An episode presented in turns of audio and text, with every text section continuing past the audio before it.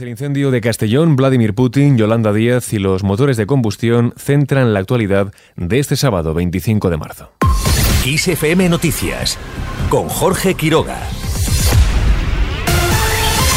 El incendio de Villanueva de Viver avanza con gran voracidad, aunque se mantiene estabilizado el perímetro de 35 kilómetros. Así lo ha explicado el presidente valenciano Chimo Puig perímetro en general del incendio, que es muy grande, que es de más de 35 kilómetros, pero continúa en ese sentido estabilizado, lo que evidentemente no está estabilizado es el incendio, porque continúa con una gran voracidad.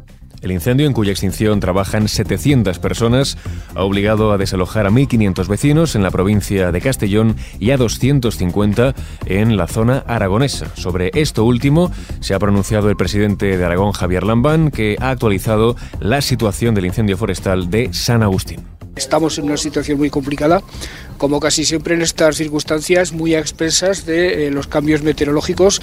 Eh, en este momento el viento de componente sur eh, afecta más a la parte aragonesa del incendio.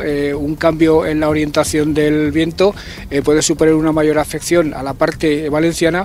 Una situación que hace necesario permanecer muy alerta debido a que el viento va a rolar a componente sur y puede reactivar esos focos y complicar más la situación. Seguimos con otras cuestiones. Yolanda Díaz advierte de que el PP recortará las pensiones si logra gobernar.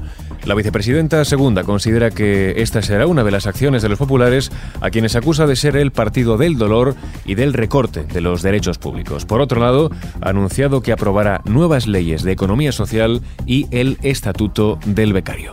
Y vamos a hacer también algo, que esa mesa de diálogo social que está terminando sus trabajos elimine de una vez por todas una de las mayores barbaries de la precariedad en nuestro país. Esa gente falsamente becaria, seguro que hay muchos aquí, y becarias, se van a acabar los fraudes para la gente joven en nuestro país. Por tanto, los próximos días también aprobaremos la ley del mal llamado Estatuto del Becario. Se acabó tener que pagar para hacer prácticas en nuestro país.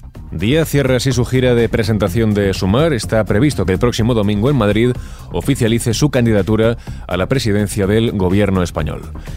Vamos con más cuestiones. La Comisión Europea llega a un acuerdo con Alemania sobre el uso futuro de los electrocombustibles en los coches. Bruselas dice que a partir de 2035 solo podrán venderse en la Unión coches que no emitan CO2. De esta forma, valoraba la noticia la ministra de Transición Ecológica, Teresa Rivera. Es muy buena noticia que por fin se haya llegado a una solución que permita que el gobierno alemán, el gobierno italiano se sientan cómodos y desatascar este punto extraño en el que estábamos que no nos eh, permitía seguir avanzando en el paquete de reducción de emisiones en un 55% a 2030, Fit for 55.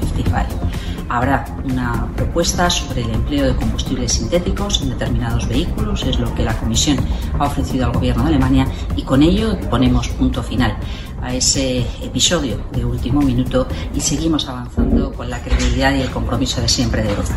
Los vehículos con motor de combustión interna podrán matricularse si son neutros en emisores. Seguimos con otras noticias. Podemos arremete contra el PSOE por incumplir promesas de la legislatura. La coportavoz de la formación morada, Isa Serra, ha aludido a la ley Mordaza. Se pregunta si los socialistas han incumplido con su derogación por miedo a los sindicatos policiales de extrema derecha o por si están de acuerdo con una norma, dice, que vulnera el derecho a la manifestación. Más temas, Feijó asegura que España debe ser el puente fundamental entre Europa y América Latina. El líder popular ha insistido en que este debe ser el principio rector de la política española. Entre otras cosas, ha aludido a cerrar el acuerdo con Mercosur, que recordemos es un mercado de más de 700 millones de personas, así como con Chile y México. Mientras Isabel Díaz Ayuso asegura que los favores de Pedro Sánchez Aeta son inmorales. Y ahora ese gobierno acaba de regalarle la escarcelación y privilegios a los miembros de la banda terrorista ETA, que aún tiene más de 300 crímenes por resolver y consiente que se llame a esos terroristas presos políticos sin que pase nada. Pero hay algo peor. Hay una parte de los españoles que no se escandalizan por los privilegios que Sánchez concede a los terroristas juzgados y condenados. Los favores de Sánchez a ETA son inmorales. A juicio de la presidenta de la Comunidad de Madrid, no es aceptable acercar a presos de la banda terrorista a cárceles de País Vasco y Navarra. Ha insistido además en que Sánchez y sus socios venden las mayores inmoralidades como si fueran avances. Al margen de este asunto, llega el primer cambio de hora del año. En la madrugada de este sábado al domingo habrá que adelantar los relojes una hora. A las dos hora peninsular serán las tres para abrir así el horario de verano. Se gana una hora de luz, pero se pierde otra de sueño. En clave internacional, Vladimir Putin acuerda con Lukashenko desplegar armamento nuclear táctico en Bielorrusia.